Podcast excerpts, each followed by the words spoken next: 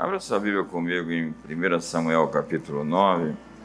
Paulo disse: Não vos canso de dizer as mesmas coisas, porque é segurança para vós. Então eu quero insistir com alguns pontos hoje, essa noite aqui. 1 Samuel capítulo 9, vamos ler as Escrituras Sagradas que diz. E havia um homem de Benjamim cujo nome era Quis, filho de Abiel, filho de Jeró, filho de Becorate, filho de Afia, filho de um homem de Benjamim poderoso. E tinha um filho cujo nome era Saul, moço e tão belo que entre os filhos de Israel não havia outro homem mais belo do que ele, desde os ombros para cima sobressaía todo o povo.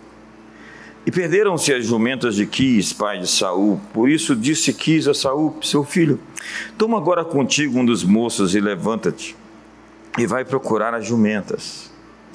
Passaram, pois, pela montanha de Efraim, e dali passaram a terra de Salisa, porém não as acharam. Depois passaram a terra de Saalim, porém tampouco estavam ali. Também passaram a terra de Benjamim, porém tão pouco as acharam. Vindo eles então à terra de Zuf, Saul disse para o seu moço com quem ele ia: Vem e voltemos para que porventura meu pai não deixe de inquietar-se pelas jumentas e se aflija por causa de nós. Porém ele lhe disse: Eis que há nessa cidade um homem de Deus e homem honrado, é tudo quanto diz sucede assim. Infalivelmente, vamos-nos agora lá, porventura nos mostrará o caminho que devemos seguir. Então Saul disse ao seu moço: Eis, porém, se lá formos, que levaremos então aquele homem, porque o pão de nossos alforjes se acabou e presente nenhum temos para levar ao homem de Deus. Que temos? E o moço tornou a responder a Saul e disse: Eis que ainda se acha na minha mão um quarto de ciclo de prata, o qual darei ao homem de Deus para que ele nos mostre o caminho. Antigamente em Israel, indo alguém consultar a Deus, dizia assim: Vinde e vamos ao vidente, porque o, ao profeta de hoje, antigamente se chamava vidente. Então disse Saul ao moço: Dizes bem, Vem, pois, vamos. E foram-se à cidade onde estava o homem de Deus. Verso 11. E subindo eles pela colina à cidade, acharam umas moças que saíram a tirar água. E disse-lhes: Está aqui o vidente. E elas lhe responderam e disse: Sim. Eis aí o tens diante de ti, apressa-te, pois, porque hoje veio a cidade, porquanto o povo tem hoje sacrifício no alto. Entrando vós na cidade, logo o achareis, antes que suba ao alto para comer, porque o povo não comerá até que ele venha, porque ele é o que abençoa o sacrifício e depois comem os convidados. Subi, pois, agora que hoje o achareis. Subiram, pois, a cidade, vindo eles no meio da cidade, eis que Samuel lhes saiu ao encontro para subir ao alto. Porque o Senhor revelara isso aos ouvidos de Samuel um dia antes que Saul viesse, dizendo: Amanhã a essas horas te enviarei um homem da terra de Benjamim, o qual ungirás por capitão sobre o meu povo de Israel, e ele livrará o meu povo da mão dos filisteus, porque tenho olhado para o meu povo, porque o seu clamor chegou a mim. E quando Samuel viu a Saul, o Senhor lhe respondeu: Eis aqui o homem de quem eu te falei, este dominará sobre o meu povo. E Saul se chegou a Samuel no meio da porta e disse: Mostra-me, peço Onde está a casa do vidente? Samuel respondeu a Saul e disse: Eu sou o vidente. Sobe diante de mim ao alto e comei hoje comigo, e pela manhã te despedirei, e tudo quanto está no teu coração tu, do, tu declararei. E quanto às jumentas que há, três dias te, se te perderam, não ocupes o teu coração com elas, porque já se assaram. E para quem é todo o desejo de Israel? Porventura não é para ti e para a casa do teu pai? Então respondeu Saul e disse: Porventura não sou eu, filho de Benjamim, da menor das tribos de Israel, e a minha família a menor de todas as tribos de Benjamim? Por que, pois, me falas essas palavras? Então tomou Samuel a Saul e ao seu moço e o levou à câmara e deu lugar acima de todos os convidados, que eram uns 30 homens, e disse: Samuel, cozinheiro, dá aqui a porção que te dei, de que te disse: põe-na a parte contigo. Levantou, pois, o cozinheiro a Pádua com o que havia nela e pô-la diante de Saul e disse Samuel eis que o que foi reservado diante de ti come porque se guardou para ti para essa ocasião dizendo eu tenho convidado o povo assim como Saul aquele dia com Samuel então desceram ao alto para a cidade, falou com Saul o eirado, e se levantaram de madrugada. E sucedeu que quase ao subir da alva chamou Samuel a Saul ao eirado, dizendo: Levanta-te e despedir-te-ei. Levantou-se Saul e saíram ambos para fora, e ele e Samuel, e descendo eles para a extremidade da cidade. Samuel disse a Saul: Diz ao moço que passa adiante de nós, e passou, porém tu espera agora e te farei ouvir a palavra de Deus. Então, uh, se você for ler a partir dali, capítulo 9, 10, 11, 12, 13, 14, 15, nós vamos ter a história de Saul, que foi o primeiro rei de Israel. E ele se achava, se via como o menor da casa de seu pai, o irmão mais simples, o menor das famílias de Benjamim, a tribo, não somente a tribo menor, como também a menor das famílias. Aí você pensa, como o sujeito tem um conceito sobre si dessa forma, que humilde ele é, que exemplo. E o, a resposta a essa afirmação é que isso se trata de um engano, um ledo engano. Acreditar que alguém se acha menor dos menores dos menores, não se trata de humildade, mas se trata de baixa autoestima. Humildade é outra coisa. Muitos têm sucumbido a uma falsa humildade, que espiritualiza a baixa autoestima como virtude de caráter. Anos atrás, nós ouvimos uma profecia de que o próximo avivamento, que seria o último deles, seria sem nome e sem rosto. E as pessoas divulgaram essa mensagem de que o próximo avivamento não teria um nome envolvido ou um rosto. Isso parece humilde, mas só parece. Por que você acha que Deus gasta capítulos inteiros da Bíblia registrando nomes de pessoas? Pessoas que estavam envolvidas em algum acontecimento histórico. Então querem dizer que existe um avivamento sem nome, porque querem apagar a nossa história e chamar isso de humildade. Foi o que aconteceu no avivamento de Gales. Eu estive lá na igreja de Evan Roberts, levei um grupo de pessoas.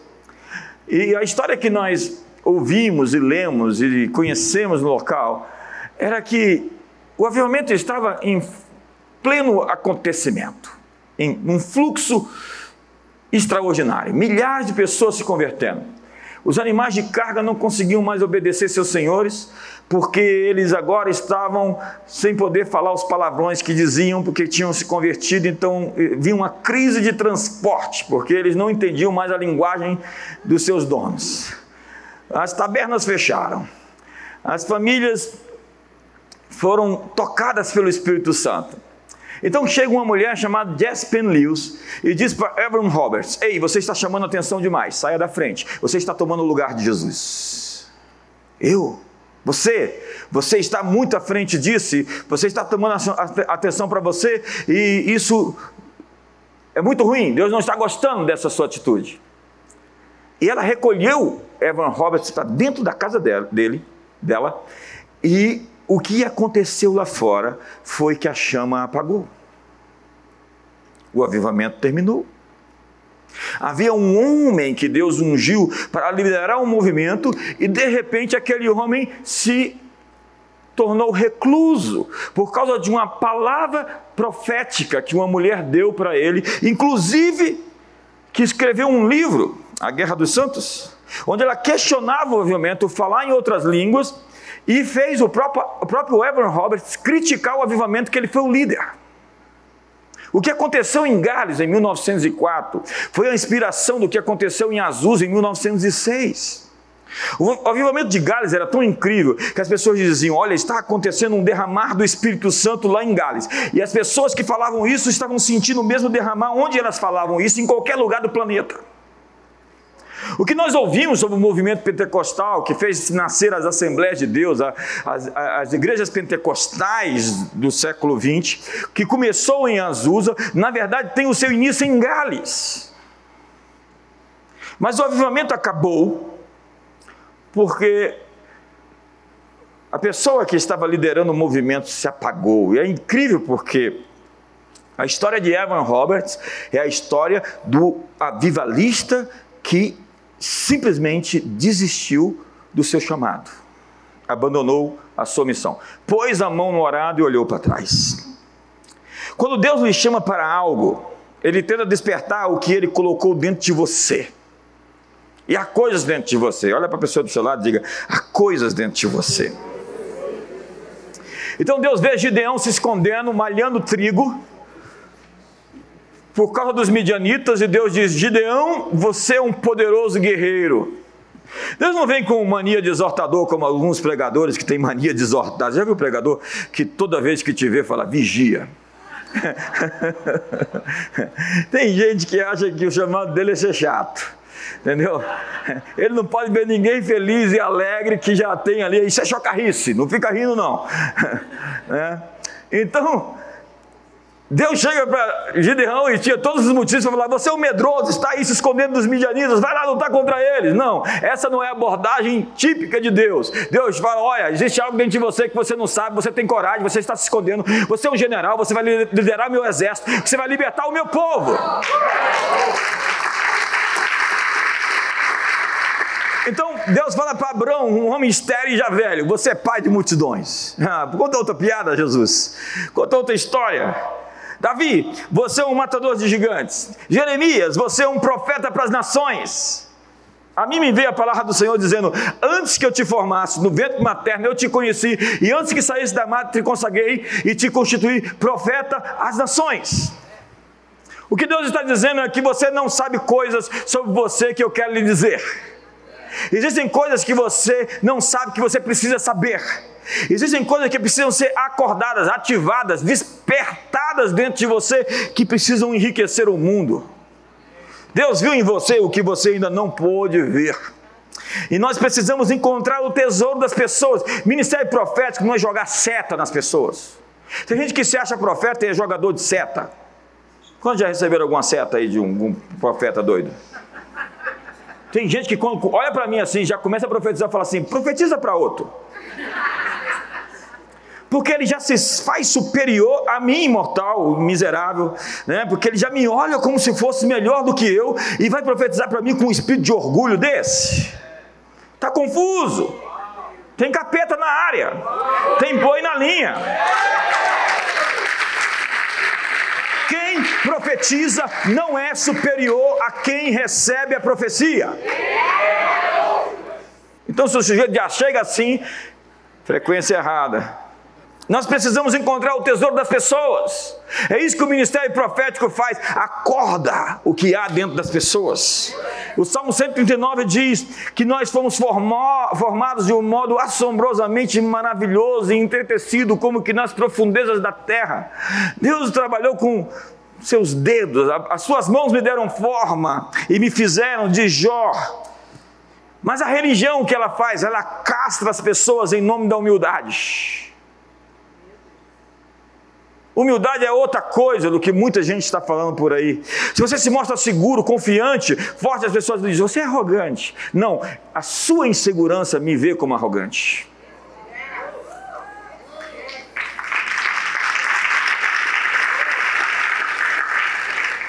Para uma pessoa miserável, um generoso é também uma pessoa que está indo além do que deveria ir.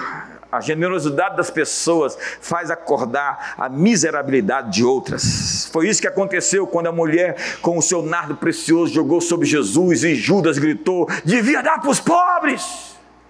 Alguém perdeu com isso. Porque para o miserável é assim: se alguém ganhou é porque outro ali perdeu. O comum não é assim. Dá um sorriso para o irmão do lado e fala: tudo bem com você? Até aqui todo mundo? Todo mundo sobreviveu até aqui? é o jogo de economia soma zero. Soma zero é se alguém ganhou, alguém perdeu. Essa é a lógica do miserável. Se alguém foi abençoado, é porque alguém foi amaldiçoado. Então, a religião crucifica o novo homem em nome da santificação. a nova criatura está sendo ali crucificada, assim, tipo assim, mata a sua carne, não, está matando a nova natureza. Se você é um artista que pintou um quadro e eu dissesse para você, que quadro mais horrível esse seu? Ei, Deus nos pintou Somos quadros de Deus, somos pinturas dele. Não fale mal da obra que Deus fez. Então diga para o seu irmão do seu lado, você é tão lindo. A propósito, dê uma salva de palmas para ele.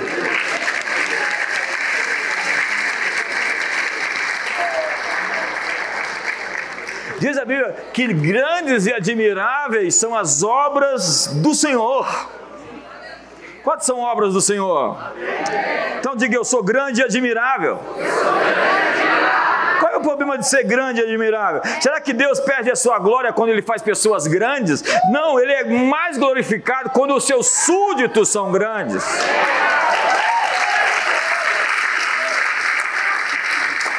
Nós temos acreditado em mentiras. E isso nos faz tentar ser melhores, superiores, quando nós já somos o, o, o que Deus fez de melhor.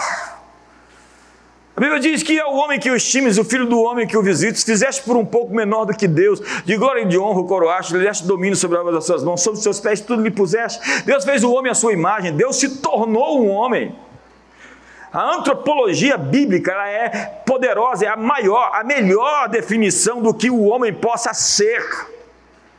Karl Marx dizia que o homem é um animal trabalhador. Voltaire dizia que o homem é um bípede sem asas, um animal ridículo os filósofos declaravam a sua visão. É, é, eu, eu, eu, não canso de dizer essas coisas. Quando o Galileu Galileu, no século XVI, falou que a Terra não girava em torno do Sol, o Sol não girava em torno da Terra, mas a Terra girava em torno do Sol, foi um escândalo. E foi a premissa que se precisava para dizer: nós não somos tão importantes, nós não somos o centro do universo. Então, tudo aquilo que a religião cristã falou, que o homem é importante, desconsidera.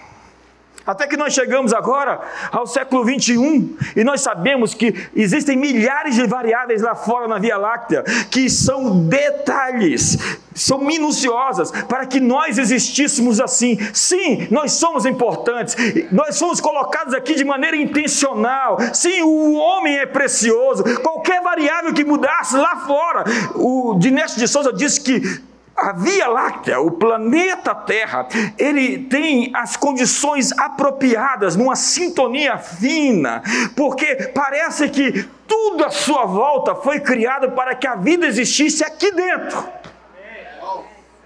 Ele já imaginou o detalhe?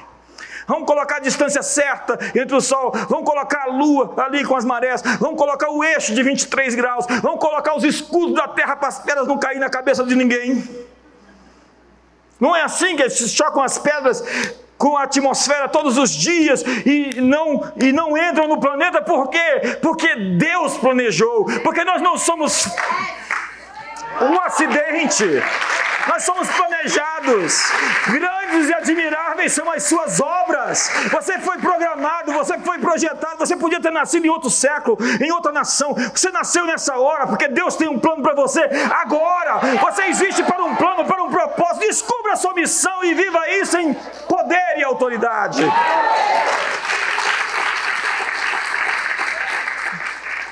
Então, nós temos que nos descobrir como filhos amados. Essa é a primeira descrição do John Weldrick.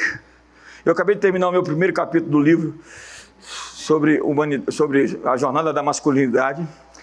E o Eldrick diz que a primeira coisa que um homem tem que descobrir na vida é que ele é apreciado, é que ele é amado, que ele é querido, que ele é benquisto, que ele é celebrado pelo seu pai.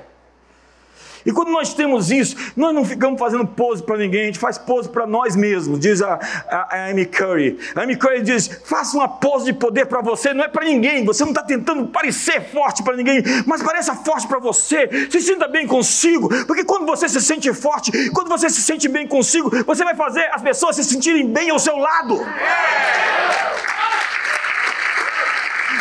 Mostrar nada para ninguém, mostre para si mesmo. Porque quando você ama a si mesmo, você está pronto para amar as pessoas. Ama o teu próximo como você se ama.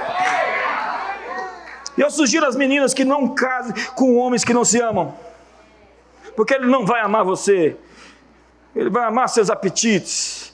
Ele vai amar seu, sua vontade. Ele é um narcisista, e narcisista é a miserabilidade afetiva. É um poço, é um, um buraco negro de carência afetiva. Então, nós tentamos provar que somos importantes porque nós duvidamos disso. E humildade é reconhecer sua força e as suas fraquezas. Quando Deus lhe chama para fazer algo, Ele diz: Ele tenta primeiro lhe dizer que você consegue fazer. Então, Josué, vai e conquista a terra. Josué, tem coragem, bom ânimo. Josué, esforça-te, tem bom ânimo. Terceira vez, Josué, você precisa de ânimo, coragem, seja forte. Josué, mais uma vez vou te dizer a mesma coisa em dois minutos. Coragem, bom ânimo. Parece que Josué, Josué estava assustado. Cidades fortificadas, sete nações mais poderosas, substituindo nada, nada Moisés. Quem era o seu líder que você está tomando o lugar dele? Moisés. Quem é Moisés? O sujeito que subiu o Monte Sinai, com o rosto resplandecia, que falava com Deus face a face. Você vai se substituir esse cara, você está frito. Paulo disse, Deus disse a Paulo: Você é o meu apóstolo para os gentios e para os reis. Deus comissionou Paulo com uma direção tão clara do chamado dele. Você é apóstolo para os gentios e os reis vão ouvir a minha mensagem mediante a sua vida. Gideão, você é um poderoso general. Então o anjo do Senhor lhe apareceu e lhe disse: O Senhor é contigo, homem valente. Respondeu-lhe Gideão: Ai, meu Senhor, se o Senhor é conosco, por que me sobreveio tudo isso? E o que é feito das tuas maravilhas, das todas as tuas maravilhas que nossos pais nos contaram, dizendo: Não nos fez o Senhor subir do Egito, porém agora o Senhor nos desamparou e nos entregou nas mãos dos midianitas. Então se virou o Senhor para ele e disse: Vai nessa tua força e livra Israel da mão dos midianitas. Porventura não te enviei eu? Diga para o seu irmão: Não te enviei eu? Não te enviei eu. Ah, mas a resposta de Gideão é a seguinte: Ai, Senhor meu, com que livrarei Israel? Olha a história. Eis que a minha família é mais pobre em Manassés, e eu o menor na casa do meu pai. Gideão, precisamos mudar a sua opinião. O problema de Gideão não é que o seu inimigo seja tão grande. O problema dele é que ele se vê tão pequeno. Tornou-lhe o Senhor, já que estou contigo, ferirás as midianitas como se fosse um só homem. O avivamento tem um nome, então. O avivamento tem um rosto. Eles gritam pelo Senhor e por Gideão. Deus está dizendo: existem coisas sobre você que você não sabe, mas que eu sei e quero te dizer. Deus quer te dizer coisas sobre você que você precisa conhecer. Autoconhecimento é poder. Se conhecer é poderoso. Há tesouros dentro de você que estão prestes a aparecer. Então, Gideão assume sua vocação profética. Eu tenho visto, principalmente nesses últimos dois anos, pipocar tantas coisas no interior das pessoas que está destruindo elas de dentro para fora. Pessoas sendo destruídas pela sua baixa autoestima. Elas mudaram de lugar, elas mudam de cidade, elas mudam de igreja, elas mudam de emprego, mas não mudam o mais importante: o coração. Diz a Bíblia que Saul encontrou a cultura profética. E ele foi transformado em outro homem, e ele foi transformado no homem que ele foi criado para ser. Vamos ler. Diz a Bíblia: tomou Samuel um vaso de azeite e o derramou sobre a cabeça e o beijou e disse: Não te ungiu porventura o Senhor por príncipe sobre a sua herança, o povo de Israel? Quando te apartares hoje de mim, acharás dois homens junto ao sepulcro de Raquel, no território de Benjamim, em Celza, os quais te dirão: acham-se, acharam-se as jumentas que foste procurar, e eis que o teu pai já não pensa no caso delas e se aflige por causa de vós, dizendo: Que farei eu por meu filho? Quando dali passares adiante, chegares ao carvalho de Tabor, ali te encontrarão três homens que vão subindo a Deus, a Betel, um levando três cabritos, outro três bolos de pão e o outro um odre de vinho. Eles te saudarão e te darão dois pães que receberás da sua mão. Então seguirás a Gibeá, Elohim, Onde está a guarnição dos filisteus? E há de ser que, entrando na cidade, encontrarás um grupo de profetas que descem do alto, procedidos de saltérios e tambores e flautas e harpas, e eles estarão profetizando. O Espírito do Senhor se apossará de ti, e profetizarás com eles, e tu serás mudado em outro homem. Tu serás mudado em outro homem tu serás mudado em outro homem. Quando esses sinais te sucederem, Faze o que a ocasião te pedir, porque Deus é contigo. Tu, porém, descerás adiante de mim a julgar, e eis que eu descerei a ti para sacrificar holocausto e para oferecer ofertas pacíficas. Sete dias esperarás até que eu venha ter contigo e te declare o que hás de fazer.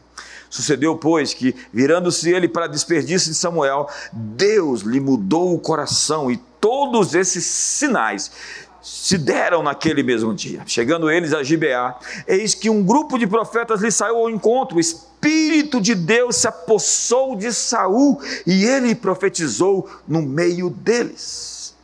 Todos os que dantes o conheciam, vendo que ele profetizava com os profetas, diziam uns aos outros: Que é isso que sucedeu ao filho de Quis? Está também Saul entre os profetas? Então um homem respondeu: Pois quem é o pai deles? pelo que se tornou um provérbio. Está também Saul entre os profetas? Imagine, Saul estava no meio dos profetas profetizando. Ele esteve na atmosfera que mudou completamente a vida dele.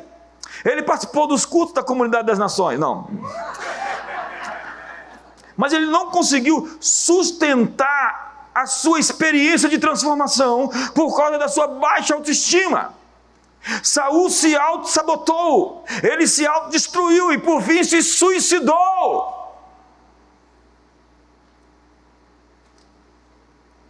A baixa autoestima é como uma doença autoimune. É você atacando você. É você se sabotando. É você lutando contra você. Então diz a Bíblia em 1 Samuel 15: a chave para entender quem é o rei Saul. Porventura, disse Samuel, sendo tu, Saul, veja essa frase, pequeno aos teus olhos. Repita comigo isso. Pequeno aos teus olhos. Não foste por cabeça das tribos de Israel, e não te ungiu o Senhor rei sobre ele. Saul precisava da demonstração de afeto das outras pessoas para se sentir importante. Ele precisava de um aplauso, de um elogio.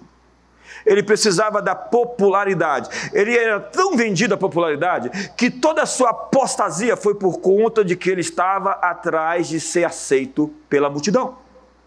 O caso dos, dos Amalequitas, o caso em que ele sacrificou antes de Samuel chegar, o povo estava se dispersando. O, ca, o caso de Jonathan, que ele proclama um jejum no meio de uma guerra, e o povo tira da mente dele a ideia de matar Jonathan, sendo que ele ousou chamar Urim e Tumim para decidir quem é que deveria morrer entre ele e o povo, e entre depois ele e Jonathan, seu filho.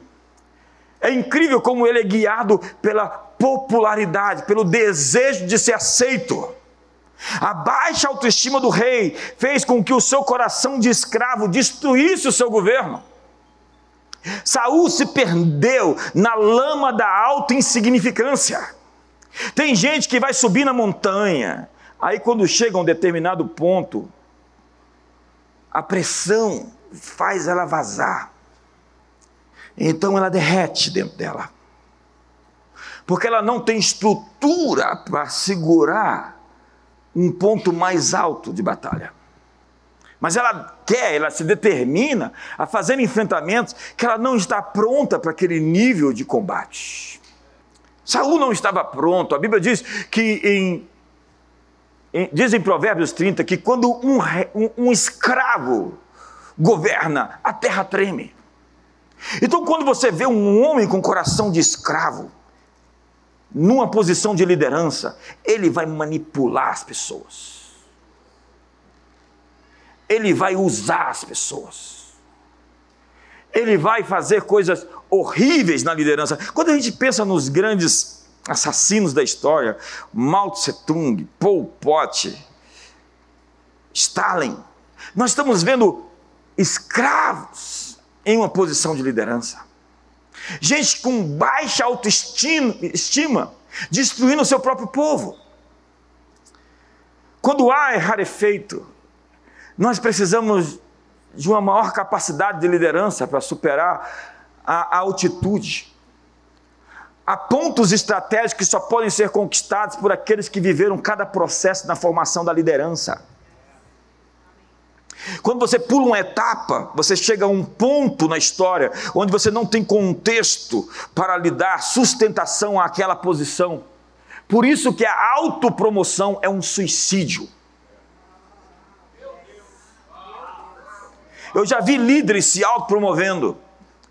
E o fim da história é sempre a mesma. Deus não te pôs, você está por conta própria. Então haviam cidades fortificadas, gigantes na terra. E Josué estava com medo. E Deus encoraja ele e dá a sustentação que ele precisa para entrar no lugar da ocupação. Porque sua primeira lição é cuidar do seu ambiente interior, de tudo que se deve guardar. Guarda o teu coração porque dele procedem as fontes da vida. A pergunta é: como você se sente a respeito de você mesmo? Como você se vê? Como você se olha? Como você se aprecia? Você tem coragem de chegar no espelho e fazer assim?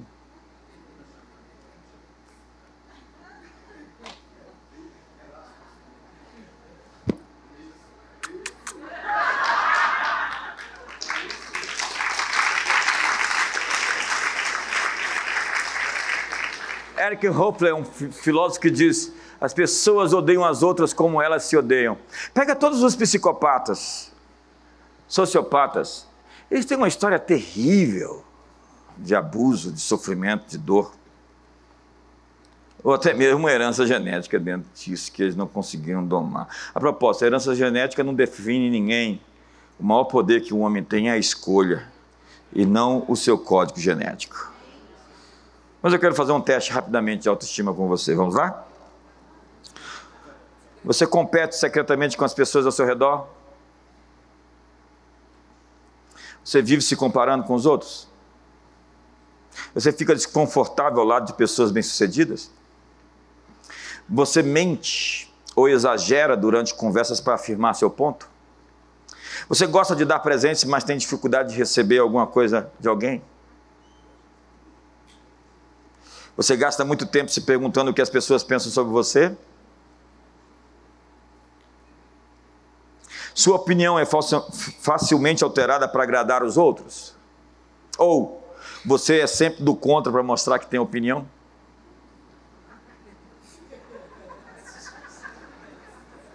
Os amigos com quem você se sente mais confortável são geralmente pessoas que não lhe confrontam, elas alimentam seus defeitos. Pessoas descontentes e insatisfeitas lhe procuram para contar seus problemas? Você se sente impulsionado para manipular as pessoas a concordar com você? Quando as pessoas não concordam com você, você leva para o lado pessoal e acredita que as pessoas estão lhe rejeitando? Você precisa ser a pessoa mais importante na sala? Ou está no controle para se sentir feliz? Você se ofende facilmente?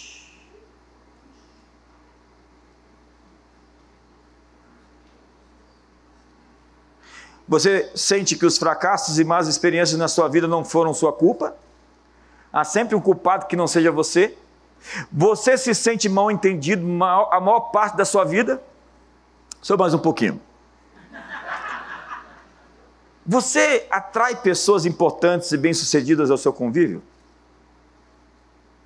Você inicia o contato com as pessoas em primeiro lugar, em vez de esperar que elas venham até você? Você é um bom ouvinte? Você olha as pessoas nos olhos quando elas estão falando com você? Você se pega sorrindo sem razão óbvia? As pessoas deixam de usar palavrões para falar você, quando você está presente ou para reclamar, e elas se corrigem quando estão quando você está por perto. Você tem essa aura, essa atmosfera. Você passa muito tempo pensando e sendo grato pelas coisas boas que te aconteceram? Você está ciente do Espírito Santo e de Jesus com você todo dia? Quando você falha, assume a responsabilidade por isso sem culpar as outras pessoas? Você ama estar vivo e olhar para o futuro? Você gosta de correr riscos e experimentar coisas novas? Você tem compaixão pelas pessoas menos afortunadas que você? Você pode comer bem, ir a um restaurante e ficar em lugares agradáveis e ter boas coisas sem se sentir culpado? Ou você pensa que comer uma picanha vai matar alguém na África? Você se alegra com as vitórias das outras pessoas? Como você se sente quando alguém é elogiado perto de você? Diminuído? Você espera que as pessoas gostem de você? É lógico.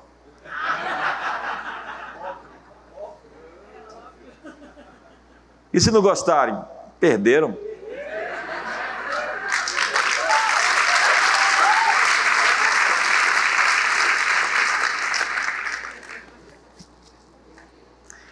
A igreja deveria ser o lugar para desenvolver a grandeza das pessoas. Nós não deveríamos ter somente igrejas grandes, nós deveríamos ter grandes pessoas nas igrejas. Nós precisamos de sustentar uma atmosfera que leve as pessoas ao seu destino. Repito, incentivar uma atmosfera de grandeza. Então diga para o seu irmão, ei, é, olhe para dentro de você. Diga para ele, olhe o que está dentro de você. Você não sabe, mas Deus sabe e quer te contar o que Ele colocou dentro de você e que ainda vai aparecer.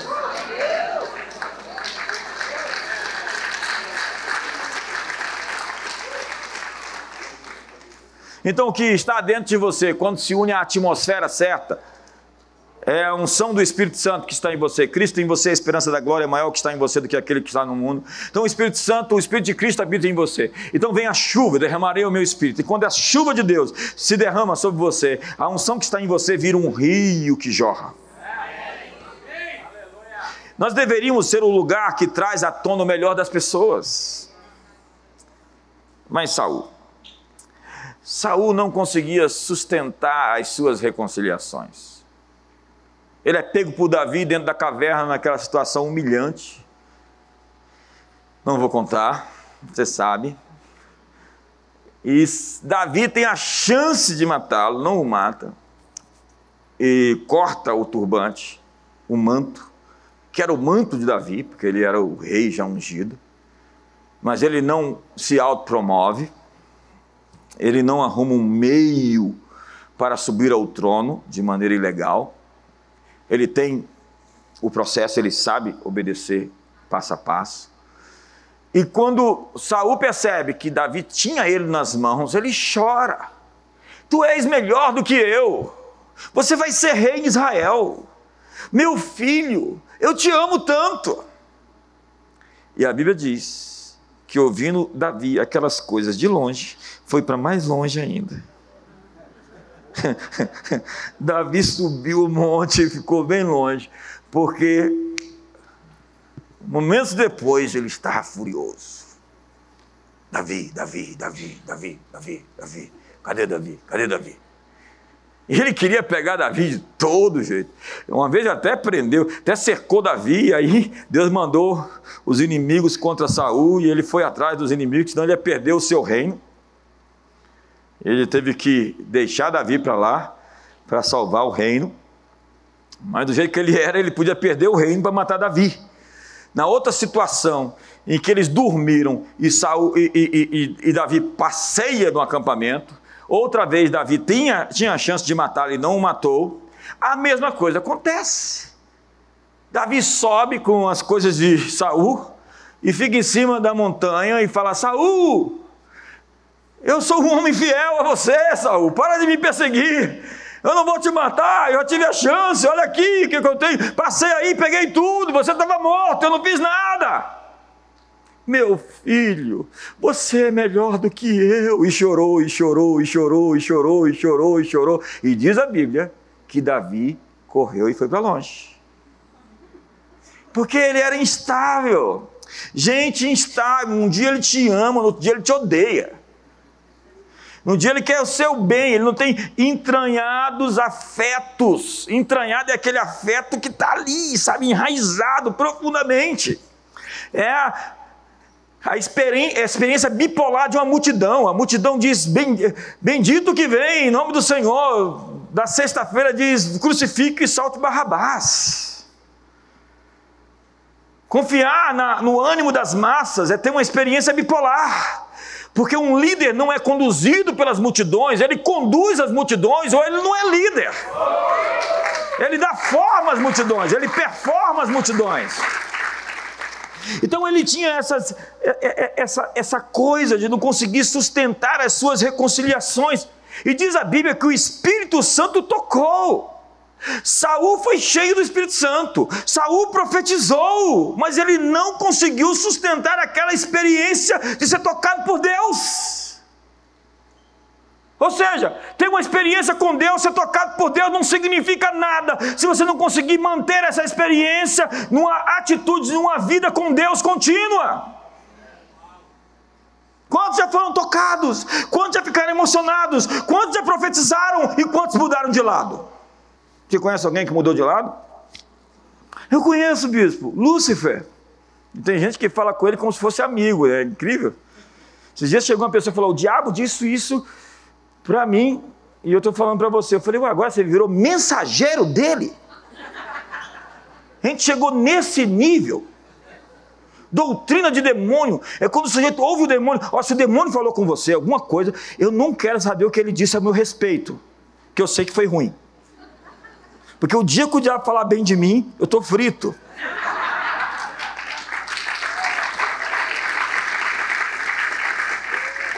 Tem gente que tem a obrigação de falar mal de mim. Vamos para a Bíblia. Olha só. E foi dito a Saul: Eis que Davi estava na casa dos profetas. Saul estava na perseguição atrás, em Ramá. Então enviou Saul mensageiros para trazerem Davi, os quais viram um grupo de profetas profetizando. De novo, ó, onde estava Samuel, que lhes presidia, e o Espírito de Deus veio sobre os mensageiros de Saul e também eles profetizaram. Saul mandou um grupo de pessoas para prender Davi, eles chegaram lá na casa de Samuel, eles foram cheios do Espírito Santo e voltaram profetizando. Se fosse eu e você falar assim, gente, a gente tem que converter, Espírito Santo está naquele lugar, a gente tem que ir para lá todo mundo.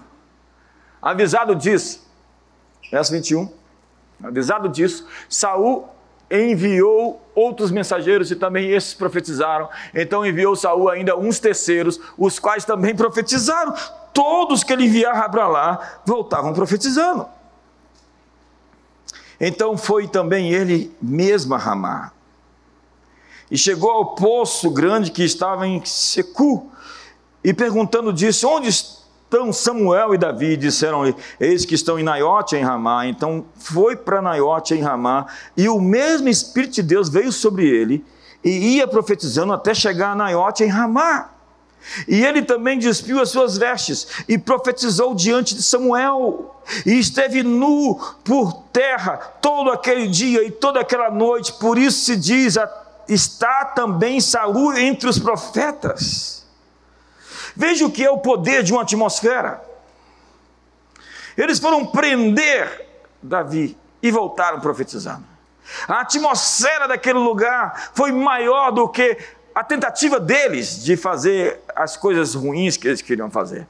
E o próprio Saul chegou indignado, raivoso, conspirando, é, tentando matar Davi. E daqui a pouco ele tira a roupa e começa a profetizar e fica ali exposto. A nossa atmosfera vai expor os inimigos.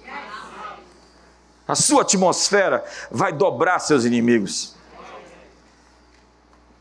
A inveja e os ciúmes de Saul foram maior que o seu arrependimento. Ele não conseguiu traduzir em conversão a sua experiência com Deus. Então, não acredite muito em alguém cheio do Espírito Santo, falando em línguas e no reteté, rolando no chão e fazendo muita coisa, e a gente vai ter uma imersão total agora e vai acontecer isso.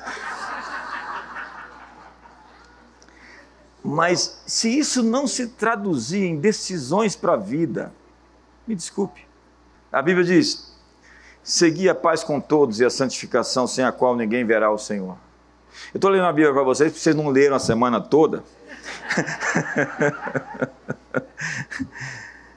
atentando, olha só a palavra, olha a, a, a, dramaticidade do texto. Diligentemente, atentando diligentemente, porque ninguém seja faltoso, separando-se da graça de Deus, nem haja alguma raiz de amargura que brotando vos perturbe e por meio dela muitos seja, sejam contaminados. Nem haja algum impuro ou profano, como foi Esaú, o qual por um repasto vendeu o seu direito de primogenitura. Pois sabeis também que posteriormente, querendo herdar a bênção, foi rejeitado, pois não achou lugar de arrependimento, embora com lágrimas o tivesse buscado. Chorou, chorou, chorou, chorou e não se arrependeu, era remorso. Está tenso aqui hoje, o silêncio aqui está terrível. Ou seja, ele com lágrimas tentou se arrepender e não conseguiu, porque ele tinha uma raiz de amargura tão profunda na alma dele, que aquilo fez gerar a pior descendência que podia ser gerada, que foram os Amalequitas esse DNA se reproduz. A amargura é a hemorragia da alma. E ela contamina as pessoas ao redor. Se afaste do amargurado, que não quer ser curado, ou o confronte. A atmosfera dele vai atrair coisas ruins para a vida dele. Enquanto ele não mudar aquilo, ele vai viver desalinhado com as grandes recompensas da vida. Por isso que o espírito de adoração, sacrifício de louvor, um coração puro, um coração reto, atrai os anjos, a presença de Deus e as oportunidades de Deus. Há uma grande diferença, senhoras e senhores, entre pregar o evangelho aos pobres e pregar um evangelho pobre. Um evangelho pobre se identifica com a dor das pessoas, mas não tem poder para aliviá-las da mesma. Um evangelho pobre ama o pecador, mas não pode transformá-lo em um santo. Um evangelho pobre tem compaixão pelos doentes, mas não tem poder para curá-los. Um evangelho pobre ama o céu, mas não pode trazê-lo para a terra. Um evangelho pobre abrange humildade, mas resiste a ser exaltado no momento adequado. Milhai-vos para que sejais erguidos, levantados, para que sejais exaltados. O evangelho pobre ama a generosidade, mas não entende o princípio da reciprocidade. O evangelho pobre abraça a cruz, mas resiste à vida de ressurreição que ela fornece para viver intensamente. Eu não acredito que existe um evangelho sem cruz. Outro tempo, anos atrás, muito tempo, alguém me disse: prega só a cruz, JB. Falei: não vou pregar só a cruz. Eu vou pregar sexta-feira, e vou pregar o domingo de manhã, e vou pregar o Pentecostes, e vou pregar a volta de Jesus, eu vou pregar o, o Evangelho inteiro. Não existe cristianismo sem cruz, mas é o começo. E aí vem essa turma da religião falando: pregue só a cruz, pregue só a cruz. Não, não tem como pregar sem a cruz, mas a cruz é o início da nossa grande jornada. Então Gideão respondeu: como posso salvar Israel? Minha família é mais pobre em Manassés. E eu sou o menor da minha família. Você veio aqui hoje para Deus te dizer: Mude a sua opinião sobre você mesmo. Se olhe no espelho, no espelho hoje, dê um sorriso. Seja seu amigo, seu companheiro. Para de lutar, de sabotar. Você começa a namorar e fala: quando é que ele vai descobrir quem eu sou e vai me mandar embora? Ele te mandar embora, ele perdeu. Porque você é um tesouro. Tem medo de ser despedido e começa a arrumar um barraco. Vai ser demitido, tomara. Abraão disse: Eu sou só um velho. Deus disse: Abraão, vou mudar sua opinião. Moisés disse: Eu não sei falar, eu sou um gago. Deus disse: Eu vou mudar a sua opinião. Jeremias, eu sou muito novo, espere mais um tempo, depois eu vou. Deus diz: Eu vou mudar a sua opinião sobre você, Jeremias. Vença a sua opinião, lide com o seu maior crítico, você. Davi venceu a opinião de seus irmãos. Ele foi para. Imagina, ele foi ungido na frente de seus irmãos e agora está todo mundo. É que nem José, né? Tem aquele manto, aquela capa. E os irmãos estão tudo raivosos querendo jogar ele na cisterna. Agora é Davi, ungido na frente de todo mundo, e onde ele ia, os irmãos assim. E agora ele vai para a guerra levar queijo. E aí vem o irmão dele, Eliabe, o mais velho, e fala: Eu tenho visto o seu coração, você veio aqui para se mostrar, você não é um homem. Davi, vira e sai. Ele vence a opinião das pessoas. Você não pode ficar afetado pela crítica das pessoas. Se você quiser crescer, prepare-se para ser criticado, faz parte. Então, quando chegar a crítica, falar: o bispo falou de você. No último culto lá, ele estava falando de você para mim. Como falou de mim? É você mesmo. Aproveite a crítica, vai ver, ela tem algum fundamento que pode ajudar você. Diga às pessoas que você é melhor que as suas circunstâncias. Às vezes você está numa fotografia, eu tenho que terminar, meu tempo acabou, eu tinha mais duas horas para pregar aqui, mas eu não vou conseguir lançar o livro domingo porque o Paulinho não conseguiu terminar. Oh, não, não foi o Paulinho, não. Foi a diagramação. Alguém tem que ser culpado.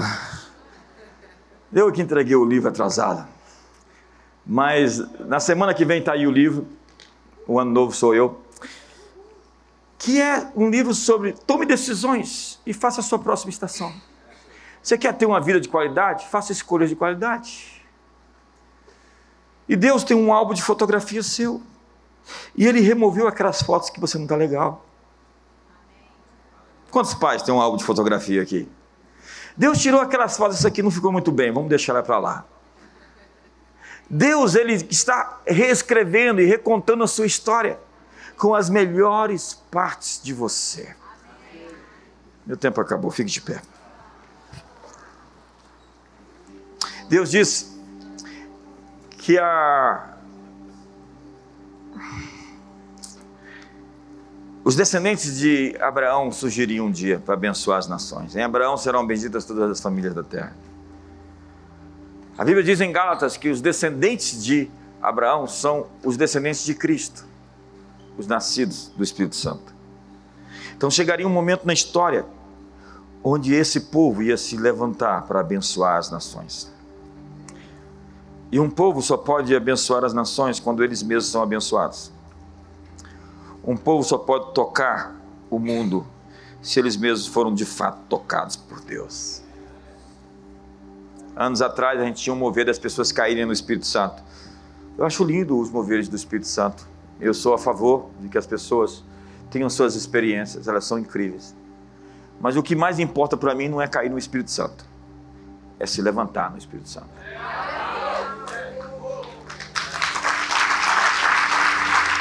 O que, que a pessoa vai fazer depois que ela caiu e se levantou. Isso é importante. É como você vai andar esse ano. Quais são as escolhas que você vai fazer? Se você está reclamando da vida, reclame de você mesmo. Assuma responsabilidade. Eu estou escrevendo um livro sobre homens.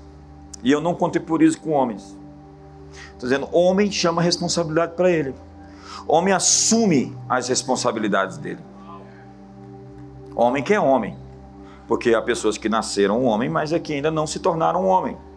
Eles são parcialmente homens. Isso, eu não estou falando nada disso que você está pensando. Eu estou dizendo a você que eles ainda são meninos. Eles estão ainda num, eles não foram iniciados como homens. Porque o comportamento deles é de criança. E nós estamos aqui para curar o menino, a fim de que o homem apareça. Feche seus olhos.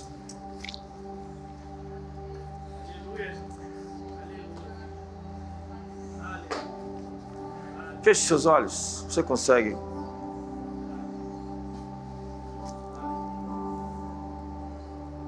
Deus tem um desafio para você. Deus tem uma montanha para você. Caleb chegou no final da vida e disse: Dá-me a minha montanha. Ele teve autoestima. Ele não tentou dar o golpe em Josué, querendo ser o primeiro, ele soube ser o segundo. E ele recebeu o monte Kiriat Arba. Eu fui lá em Hebron, o lugar mais alto, com os maiores gigantes, os maiores inimigos. Ele escolheu lutar contra os maiores inimigos. Ele tinha autoestima, ele tinha pressão interna, ele tinha pressão interior ele está decidido a vencer. E a maior batalha de cada homem é a batalha do coração. A maior montanha que você tem que subir é a montanha de si mesmo. Conquiste a si mesmo. Um homem que conquistou a si mesmo é um homem poderoso. Um homem que conquistou seus apetites. Um homem que conquistou suas emoções. Um homem que conquistou seu próprio coração o homem que venceu suas contradições internas, ou no mínimo está vencendo elas dia por dia, é uma pessoa poderosa. Alguém que doma a sua boca é varão perfeito. Alguém que consegue controlar a sua língua está chegando à perfeição, diz a Bíblia. Então, faça um favor para si mesmo. Tome decisões, escolhas de qualidade para ter uma vida abundante, uma vida de qualidade. Seja grande. Esse é o sonho de um pai com seus filhos. O plano de Deus para você é a grandeza. Ele quer te usar como luz, como sal, como influência, como alguém que vai trazer uma atmosfera e mudar ambientes. Você não precisa mudar do ambiente, o ambiente é que tem que ser mudado por você. Mas antes do ambiente ser mudado por você, você precisa mudar o seu ambiente interno. Você precisa lidar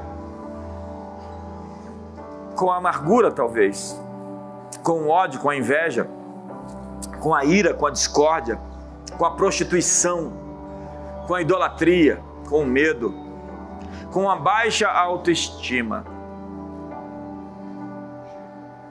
Veja-se pelo olhar de Deus. Permita-se ser amado. Você não, não vai amar até que você se sinta amado e você é querido, bem-quisto. Sabe, no início da minha jornada em Deus, eu estava no monte orando. Eu ia para o monte muitas vezes orar. E eu estava de joelho numa pedra. E eu ficava ali todos os dias por três horas. E um dia, numa madrugada, em um monte desse, eu vi os braços de Deus me pegarem no colo. E Ele estava me tomando como uma criança, um bebê, em Suas mãos. E eu senti o Seu amor me invadia. eu era um filho amado. Eu era querido. E se eu me sinto assim, eu não tenho medo de cara feia. E se eu tenho consciência do seu amor, eu posso enfrentar o diabo. Antes de Jesus ir para o deserto, Deus apareceu. Ele disse: Tu és o meu filho amado, em quem tenho o meu prazer. depois da consciência do amor de Deus, você não sai por aí mendigando afeto, mendigando popularidade, mendigando aceitação, mendigando aplausos, mendigando elogios. Quando você está certo que é amado, que o Rei do universo deu a sua vida por você, ele comprou, ele redimiu. E ele diz: com amor eterno eu te amei, com benignidade eu te atraí darei o Egito por tua causa, nações por você. Sim, eu te comprei. E você não precisa tentar aparecer, você é uma aparição minha. Você não, te, não precisa se projetar, deixe que eu faça isso. Você não precisa se promover, você já está promovido. Você não precisa fazer uma pose para os outros. Você simplesmente tem que se colocar da maneira como eu te vejo. Gideão, você pode parecer estar com medo, mas você é um general. Abraão, parece que você está velho, mas você vai gerar filhos. Seu tempo não terminou. Você parece que chegou um ponto onde você não tem mais resultados. Eu sinto lhe dizer que os seus resultados serão maiores do que você teve até aqui. Essa década será incrível. Você pode parecer novo como Jeremias, mas eu lhe dou uma sabedoria incrivelmente, extraordinariamente transformadora de atmosferas. Ei, Davi, você é um matador de gigantes. Você é um rei, um adorador. Mude a sua opinião sobre você mesmo. Não se afete pela opinião dos outros sobre você. Simplesmente se alinhe. Se alinhe. A opinião do Pai. Sinta o seu amor nessa noite. Quando chegar em casa, olhe-se no espelho, dê uma piscada de olho, vai abraçar Jesus, tem um tempo de oração, acorda de madrugada, fala: Senhor, me dá a tua opinião sobre mim. Pergunte para ele: qual é a tua opinião sobre mim? Eu sempre perguntei para Deus as coisas. Ele sempre me respondeu. Deus te chamou para um relacionamento e não para uma religião. Saia da casca, saia da crosta. Há muito mais dentro de você. E nós queremos ver tudo que Deus colocou aí. E existem coisas incríveis. E o nosso chamado é despertar o dom que há em ti pela imposição das nossas mãos. Uma ótima noite para todos. Até a próxima.